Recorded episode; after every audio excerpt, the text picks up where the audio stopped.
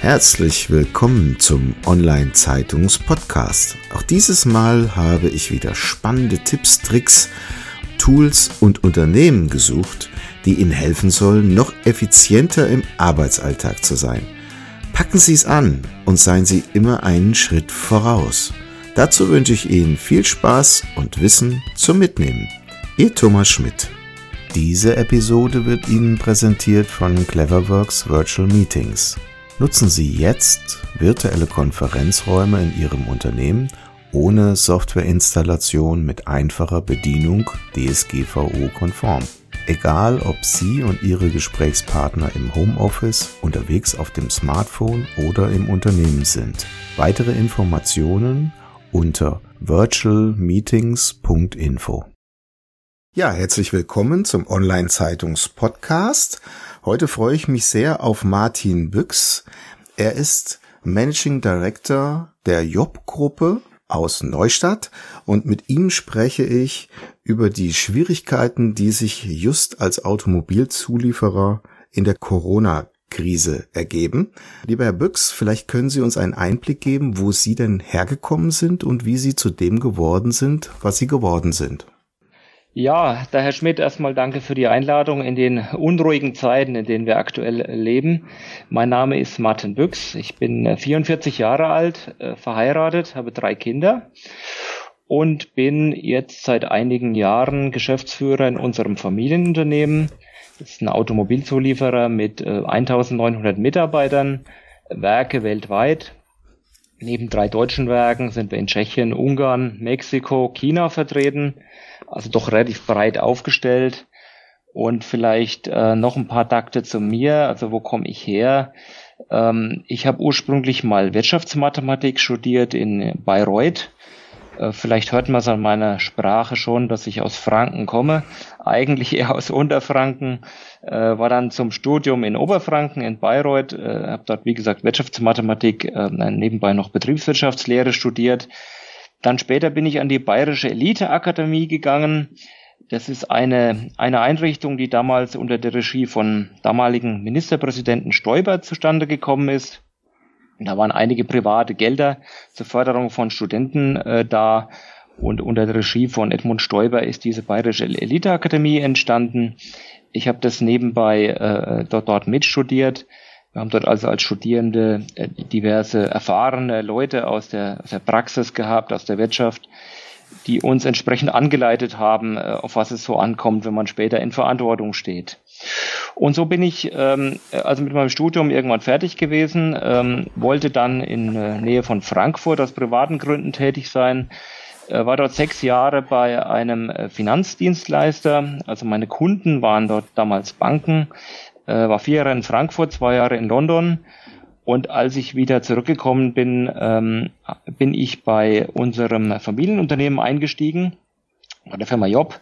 Äh, die Firma ist äh, 100 Jahre alt, ähm, wurde gegründet von einem Herrn Job. Aber äh, mein Vater hat die Firma übernommen im Jahr 1991 und äh, ich habe entschieden, nochmal was komplett Neues zu machen. Ich war ja damals komplett unerfahren in der Industrie und bin damals äh, hier eingestiegen, vor äh, doch einigen Jahren inzwischen wieder und habe dann nebenbei nochmal Mechatronik studiert, nochmal Ingenieurstudium gemacht und habe mich hier inzwischen ganz gut eingelebt. Mhm. Wenn wir jetzt auf die Automobilindustrie schauen, dann ist ja doch einiges an Krise in den letzten Jahren passiert. Ist denn Corona jetzt der Sargnagel auf die Automobilindustrie? Ja, die Frage ist, ist äh, denke ich, zu Recht recht provokant gestellt. Die Automobilindustrie läuft jetzt schon seit einigen Jahren nicht mehr ganz so rund. Ähm, es gab viele gute Jahre, aber seit ein, zwei Jahren ist so ein bisschen der Lack ab. Ähm, und es kommt dazu, dass die Automobilindustrie äh, ganz, ganz vorne natürlich die Hersteller, aber auch die Zulieferer vor, vor, vor enormem Veränderungsdruck stehen das, was man äh, Digitalisierung nennt oder äh, die, die Elektrifizierung des Automobils, die sorgt äh, für großen Veränderungsdruck in der Branche. Und was wir natürlich jetzt nicht gebraucht haben, war da eine Corona-Krise, eine Pandemie, äh, mit der wir alle so nicht gerechnet haben. obwohl ich zugeben muss, dass äh, nachdem wir ja auch in China vertreten sind, natürlich schon mit Sorge äh, beobachtet haben, was da in China passiert vor einigen Wochen. Aber irgendwie haben wir doch alle gedacht, äh, es würde da drüben bleiben und nicht nach Europa kommen. Da wurden wir jetzt leider eines Besseren belehrt und äh, jetzt müssen wir schauen, wie wir mit der Situation umgehen, in der wir jetzt sind. Ähm, jetzt heute, wir nehmen ja gerade auf am 23. März. Ähm, da verändert sich die Situation jeden Tag. Äh, letzten Woche gab es viel Bewegung in dem ganzen Thema und wir wissen auch noch nicht genau, was in den nächsten Wochen alles passieren wird. Die Elektrifizierung der Automobilität, da gibt es ja mehrere Konzepte mit Akku, mit Brennstoffzelle und Elektroantrieb. Wo geht denn da die Zukunft hin? Ja, ich denke, äh, den Stein der Weisen hat da noch keiner gefunden. Also es gibt ja ganz ähm, zu Recht verschiedene Konzepte, weil jedes Konzept für sich einfach Vor- und Nachteile hat. Ich denke, zunächst mal sollte man nicht den Vorteil machen, den Verbrennungsmotor komplett abzuschreiben. Aber es ist auch richtig, dass ein äh, batterieelektrisch betriebenes Fahrzeug einfach Einsparpotenziale hat an äh, CO2 äh, und wir reden ja, wenn wir über Klimawandel reden, über CO2 im Wesentlichen, dass diesen Klimawandel eben beschleunigt. Also das Elektroauto hat zumindest Potenzial. Ob das Potenzial dann genutzt wird, hängt davon ab, dass wir vielleicht auch kleinere Autos fahren. Äh, die Elektrifizierung oder das batterieelektrische Fahrzeug hat aber auch Nachteile, nämlich insbesondere die schwere Batterie, die auch lange dauert, bis man sie lädt, trotz Schnellladen. Und deswegen gibt es eben das Konzept der Brennstoffzelle mit dem großen Vorteil, dass man da einen Energieträger einsetzen kann mit Wasserstoff, der einfach äh, gut speichern kann, also wo man langfristig Energie speichern kann. Deswegen gibt es die Alternative zum batteriebetriebenen äh, Fahrzeug mit der Brennstoffzelle. Und ich denke, aus, aus derzeitiger Sicht äh, können wir davon ausgehen, äh, dass beide Konzepte kommen werden. Das batterieelektrische Fahrzeug eher kurzfristig, mittelfristig die Brennstoffzelle eher langfristig und die Brennstoffzelle dann auch eher in den Fahrzeugen, die große Reichweite brauchen, insbesondere in Nutzkraftfahrzeugen, aber auch in den, in den Flotten, in den Dienstwägen, die einfach lange, lange Strecken fahren. Also beides hat seine Vor- und Nachteile. Man sollte keines von beiden abschreiben. Äh, ich denke, wir brauchen beides und eine gewisse Vielfalt am Markt und müssen dann sehen, was sich wo durchsetzt. Mhm. Sie hatten es gesagt, die Firma Job gibt es seit 100 Jahren. Ähm, was bedeutet denn die digitale Transformation für einen Zulieferer wie Job? Ja, also die Firma hat eine große Tradition, 100 Jahre, da sind wir sehr stolz darauf, auch wenn ich vorhin schon gesagt habe, dass äh, die Firma von einer anderen Familie gegründet wurde. Den Namen trägt sie auch immer noch. Äh, mein Vater hat 1991 eingestiegen in das Unternehmen. Damals war die Firma ein reiner Teilefertiger. Also die Firma Job hat damals Teile nach Zeichnung gefertigt, im Wesentlichen Drehteile, aber auch Sinterteile, hoch, hochpräzise Teile für die Automobilindustrie. In der Regel so an, an zweiter Stelle, also die Kunden waren eher die Zulieferer und nicht direkt die Hersteller. Und die Firma hat sich schon damals äh, verändert seit diesem Zeitpunkt. Ähm, mein Vater hat schon zu seinen Zeiten ähm, die Entwicklung forciert. Und wir hatten auch Glück, dass namhafte deutsche Hersteller, Sportwagenbauer, aber auch andere Premium-Hersteller auf Job vertraut haben. Äh, und wir konnten so unsere Entwicklung ausbauen und dort einen ganz neuen Geschäftsbereich aufbauen, der ähm, Schaltungssysteme. Schaltungssysteme ist das, was man in der Hand hat, wenn man im Auto schaltet, ganz klassisch im manuellen Getriebe, also ein Schaltknauf, Schaltgriff, aber bis, in, ins, bis ins Getriebe mit dem sogenannten Schaltdom. Und äh, jetzt bei den modernen Fahrzeugen, Elektrofahrzeugen, ist so ein, ähm, so, so ein Knauf, so ein Hebel durchaus auch noch äh, vorhanden in, in bestimmten Fahrzeugen. Das kommt darauf an, äh, wie der Hersteller das Thema löst. Vorwärts, rückwärts und parken müssen wir immer noch, auch bei Elektrofahrzeugen. Und so konnten wir also einen ganz neuen Geschäftsbereich damals ähm, begründen. Ähm, daneben haben wir auch noch andere Geschäftsbereiche, die Kühlsysteme, also wir, wir kühlen ähm, Motor und Getriebe mit unseren Lösungen und ähm, dieses sogenannte Thermomanagement wird auch bei Elektroautos äh, noch benötigt. Und für uns ist also Digitalisierung, wenn man so zusammenfasst, der Weg von, von einer mechanischen Bearbeitung jetzt hin zu mehr Elektronik, mehr Design und in der Elektronik auch mehr Software zunehmend. Ja, also für uns ist die Digitalisierung ähm, jetzt nicht existenzbedrohend, sondern ist eine, eine Weiterentwicklung unserer bestehenden Produkte. Und da sind wir durchaus froh, dass wir uns jetzt keinen komplett neuen Geschäftszweck suchen müssen, sondern weiterarbeiten können an dem, wo wir gut sind. Aber natürlich suchen wir auch noch mehr Anwendungen im Automobil für die Zukunft, dass wir auch die nächsten 100 Jahre gut weiterleben können. Mhm. Man hört ja sehr häufig, dass der Umgang der Hersteller, also sprich der Automobilindustrie mit den Zulieferern, ein wenig angespannt ist. Ist das wirklich so unerfreulich aktuell? Ja, ich denke, das liegt gar nicht an der aktuellen Situation. Ich denke, wir, wir alle fahren privat auch ein Fahrzeug und wenn wir Fahrzeuge kaufen, wollen wir einen möglichst günstigen Preis. Insofern hat der Autohersteller natürlich Druck, möglichst billig einzukaufen. Das ist also erstmal äh, gar keine große, äh, muss für keine große Verwunderung sorgen. Jetzt ist es natürlich schon so, dass äh, da einiges an Druck wirklich weitergegeben wird an Zulieferer. Das ist kein Geheimnis. Man muss aber andererseits auch sagen, durch den permanenten Druck hat sich die deutsche Automobilindustrie sehr erfolgreich gehalten. Also der, der Standort Deutschland mit den durchaus hohen Löhnen ähm, war ja über viele Jahre jetzt sehr erfolgreich, weil es auch immer wieder Druck der Kunden gab auf höhere Produktivität, geringere Preise und das weckt natürlich auch den Erfindungsreichtum bei uns Zulieferern für neue Lösungen, technisch innovative Dinge neu äh, zu entwickeln. Ähm, natürlich äh, ist es im täglichen Umgang nicht immer angenehm, mit diesem Druck umzugehen. Also eine gewisse Stressresistenz braucht man da schon als Zulieferer, ähm, mit den Herstellern dort umzugehen. Also beispielsweise im Einkauf bei den, bei den Herstellern ähm, pro Jahr wechselt der Einkäufer einmal, kann man sagen. Äh, dass da gar nicht so viel an äh, Kontakt und Beziehung aufgebaut werden kann. Da wird mit einer gewissen Systematik einfach ähm, äh, durchgewechselt.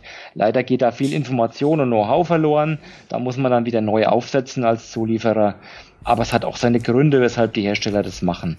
Also ich denke, die, die, die Hersteller mit den Zulieferern ist ein, durchaus ein Erfolgsmodell. Und äh, ich hoffe, dass auch in der jetzigen Krise das Erfolgsmodell hält, dass die Hersteller äh, zu ihren Zulieferern halten. Denn ähm, äh, wir reden immer von Abhängigkeit. Langfristig ist der Zulieferer sehr abhängig von seinem Kunden, dem Hersteller. Aber umgekehrt ist so, kurzfristig kann der Hersteller ohne den Zulieferer keine Autos fertigen. Und gerade in der jetzigen äh, Krise äh, wo wir davon ausgehen müssen, dass die äh, Autohersteller alle ihre Werke schließen in den nächsten äh, zwei Wochen, äh, sind wir doch auf eine große Zusammenarbeit, äh, vertrauensvolle Zusammenarbeit angewiesen zwischen beiden Gruppen.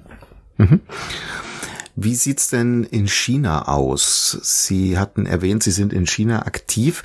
Kann man sagen, dass dort die Corona-Krise schon durch ist? Ja, also wir haben ein Werk in, in China, im Großraum Shanghai, in der, in der Stadt Suzhou, ähm, sind dort mit äh, ungefähr 50 Mitarbeitern, äh, machen dort ähm, Entwicklung, Vertrieb und äh, etwas Produktion. Und in der Tat ist es so, dass ähm, wir jetzt aktuell wieder produzieren und auch produzieren dürfen, denn in China ist sehr viel staatlich reguliert. Mit gewissen Auflagen dürfen wir produzieren und das gilt auch nicht nur für uns, sondern auch für die anderen Zulieferer in China, gilt auch für unsere Kunden. Also die Kunden brauchen auch wieder Teile. Also im Moment sieht es so aus, dass äh, in China das Coronavirus so ziemlich durch ist. Allerdings mit sehr hohen Auflagen von staatlicher Seite. Die werden langfristig nicht äh, durchhaltbar sein. Und dann wird man sehen, dass wenn man ähm, das wieder etwas entspannter sieht, ob es doch nochmal eine zweite Welle gibt. Ich denke, die große Herausforderung, die wir jetzt in China sehen, ist, ähm, ob, die, ob die Werke abhängig von Europa sind, weil jetzt gerade ja die europäischen Zulieferer Probleme haben. Also man wird sehen, ob die chinesische Wirtschaft nicht noch einen zweiten äh, Problemfall bekommen wird, wenn jetzt die Zulieferteile aus Europa ausgehen. Mhm. Lassen Sie uns noch mal auf die Managerqualität eingehen. Wenn man jetzt schaut, dann ist das ja durchaus eine sehr ernstzunehmende Situation. Welche Anforderungen werden jetzt an das Management gestellt bei Ihnen? Ich würde sogar sagen, die aktuelle Krise ist für alle in der Branche nicht nur ernst, sondern sogar existenzbedrohend. Ich habe es ja schon angedeutet, alle großen Hersteller haben aktuell angekündigt, ihre Produktion herunterzufahren. Also als Zulieferer muss man davon ausgehen, dass der Umsatz in den nächsten Wochen fast vollständig sinken wird. Wir rechnen aktuell auch ein entsprechendes Szenario durch. Ich bin äh, froh, dass wir ein, ein gewisses äh, Geldpolster im Hintergrund haben, sodass wir uns über die nächsten Wochen und auch Monate keine allzu großen Sorgen machen müssen. Trotzdem ist es eine sehr herausfordernde Situation und ähm, was wir äh, seit einer Woche haben hier ist eine tägliche Krisensitzung. Äh, wir haben einen Notfallplan für solche Pläne sicherlich gehabt. Und wir haben auch bis heute keine Infektionen, wenn ich das nochmal dazu sagen darf, was ja schon mal äh, eine der wichtigsten Themen ist. Wir haben weder infizierte Mitarbeiter, noch haben wir konkrete akute Verdächtigungen für solche Infektionen. Und seit einem, einer Woche sitzen wir jeden Tag zusammen und ähm, äh, beratschlagen über die Einführung von Maßnahmen es ist notwendig, das täglich zu tun, weil ja auch ständig sich das Umfeld verändert und wir müssen reagieren auf das Umfeld. Und was aus meiner Sicht sehr wichtig ist in dieser Situation, ist ein gutes, schlagkräftiges Team zu haben mit einer entsprechenden Unternehmenskultur. Ähm, ich, ich denke, bei uns funktioniert aktuell die Zusammenarbeit sehr gut. Wir ziehen an einem Strang. Wir sind in der Geschäftsführung zwei Personen. Das ist neben mir der, mein Kollege, der Herr Diem. Wir ziehen an einem Strang für die gesamte Unternehmensgruppe, die durchaus sehr heterogen aufgebaut ist. Die Entwicklungsbereiche funktionieren nach anderen Regeln als die gewerblichen Arbeitsplätze die, die Maschinenarbeiter, das sind Notwendigkeiten, die, die Vorsorge, die Maßnahmen, die betreffen mussten, ganz andere. Und was ganz entscheidend ist in der aktuellen Situation, ist auch die Kommunikation, die Kommunikation zu allen Beteiligten, äh, die Kommunikation zu Mitarbeitern, die zu Kunden, zu Lieferanten und auch die zu ähm, den Banken. Und ich denke, das ist so eine wesentliche Herausforderung in der aktuellen Situation, diese Kommunikation richtig zu bekommen. Und äh, wir haben dazu eine eigene äh, Webseite eingerichtet für unsere Mitarbeiter. Wir haben die Notwendigkeit, jetzt nicht mehr persönlich zu kommunizieren, sondern wir haben kleine Videos gedreht. Beispielsweise haben wir äh, Kurzarbeit jetzt eingeführt in einigen unserer Werke. Und äh, die Notwendigkeit, warum wir das tun, haben wir in Videos erklärt. Daneben gibt's Aushänge und ähm, Merkzettel und viele Empfehlungen natürlich. Aber das ist für mich so eine der Schlüsselkompetenzen im aktuellen Situation, äh, richtig zu kommunizieren. Wir müssen einfach ähm, uns immer wieder in Erinnerung führen, es gibt verschiedene Arten von Mitarbeitern. Die einen haben eher Sorge um die Gesundheit, die anderen haben vielleicht eher Sorge um die Existenz der Firma und ihres Arbeitsplatzes. Wir müssen all diese Fragen adressieren und dann auch möglichst gut versuchen zu beantworten in einer Zeit, in der auch wir nicht alle Antworten wissen und kennen. Und das ist das Neue an dieser Situation.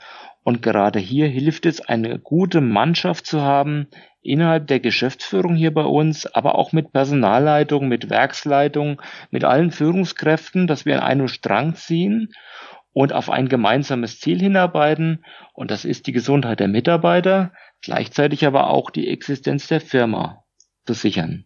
Mhm. Schauen wir mal vielleicht auf kleine Unternehmen. Sie sind jetzt ein erfahrener Manager mit 1900 Mitarbeitern. Wenn man jetzt auf kleinere Unternehmen schaut, was würden Sie einem zum Beispiel Startup empfehlen, was es tun müsste, schon von Anfang an die richtigen Weichen für ein erfolgreiches Unternehmen zu stellen? Ja, in der aktuellen Krise ist, ist guter Rat natürlich teuer. Also für ein Startup kann man hoffen, dass sie für die nächste Zeit gut durchfinanziert sind. Das ist ja eine der kritischen Themen für, für Startups. Ich glaube aber generell ist es schwierig, allgemeine Regeln aufzustellen. Ich denke, jeder tut gut daran, äh, nach sich selber zu schauen, welche, welche Themen er hat. Also die, die in der Corona-Krise ist eben wichtig, ähm, Mitarbeiter möglichst isoliert arbeiten zu lassen, möglichst von zu Hause aus. Gerade dahin, darin sind Startups ja in der Regel viel besser als wir. Ne? Im klassischen Mittelstand ist das ja durchaus eher ein, ein neues Thema und da müssen wir uns zum Teil noch daran gewöhnen, wie man das richtig macht. Das sind Startups ja heute schon sehr gut. Ähm, was Startups natürlich in der Regel nicht haben, ist einfach ein finanzieller Rückhalt. Und da kann ich nur hoffen, äh, dass, dass sie jetzt nicht umfallen in der aktuellen Situation. Ähm, denke ich, denke, die Unsicherheit ist riesig. Das sieht man ja auch an den Finanz- und Kapitalmärkten, äh, welche Unsicherheit da da ist. Und äh, ich, ich drücke allen Startups den Daumen, dass sie diese schwierige Zeit überstehen. Herr Büchs, vielen herzlichen Dank für das Interview. Bevor wir schließen, vielleicht noch eine letzte Frage. Gibt es denn irgendwelche Bücher, die Sie im Laufe Ihres Lebens inspiriert haben, die Sie mit uns teilen möchten? Ja, gute Frage. Ich habe viele Bücher gelesen im Laufe meines Lebens, in den letzten Jahren zugegeben etwas, etwas äh, weniger. Ähm, was mir vielleicht einfällt, ist ein Buch von äh, Stephen Covey. Das nennt sich, ich habe das auf Englisch gelesen, The Seven Habits of Highly Effective People. Ähm, es geht also darum, wie man effektiv arbeitet. Und gerade für uns in der Industrie, wie wir, wir reden oft über Effizienz, aber in diesem Buch geht es um Effektivität. Das äh, führt einfach ähm, uns wieder vor Augen, dass nicht immer alles nur um Effizienz geht, sondern auch um Effektivität. Also Effektivität ist viel wichtiger als Effizienz. Und äh, wer jetzt den Unterschied zwischen beiden nicht weiß, der kann das gern googeln. Aber ähm, ganz, ganz grob gesagt würde ich sagen, äh, man muss die richtigen Dinge tun, also die richtigen Dinge, das ist Effektivität. Und danach kann man auch tun, dass man die Dinge richtig tut. Dann kann man danach äh, auch sicherstellen, das ist dann die Effizienz. Und für diese Effektivität hat Stephen Covey ein paar ganz gute Hinweise gegeben die ich gern jedem äh, weiterempfehlen möchte, in seinem Buch The Seven Habits of Highly Effective People. Großartig. Vielen herzlichen Dank für das Interview und ich wünsche Ihnen und Ihrem Unternehmen viel Erfolg, durch diese schwere Zeit zu kommen. Viel Erfolg und danke für die Zeit, die Sie uns geschenkt haben. Gerne. Das war's schon wieder. Vielen Dank, dass Sie dieses Mal mit dabei waren. Wir haben noch einen besonderen Service für Sie. Unter online-zeitung.de slash podcast service können Sie sich zum Subskriptionsservice anmelden. Sie werden dann vor allen anderen informiert, sobald ein neuer Podcast aus dem Unternehmensbereich erscheint, der für Sie wichtig ist. So verpassen Sie keine Folge mehr. Auch freuen wir uns, wenn Sie unseren Podcast bei iTunes, Spotify oder anderen Plattformen abonnieren. Danke, dass Sie dabei sind.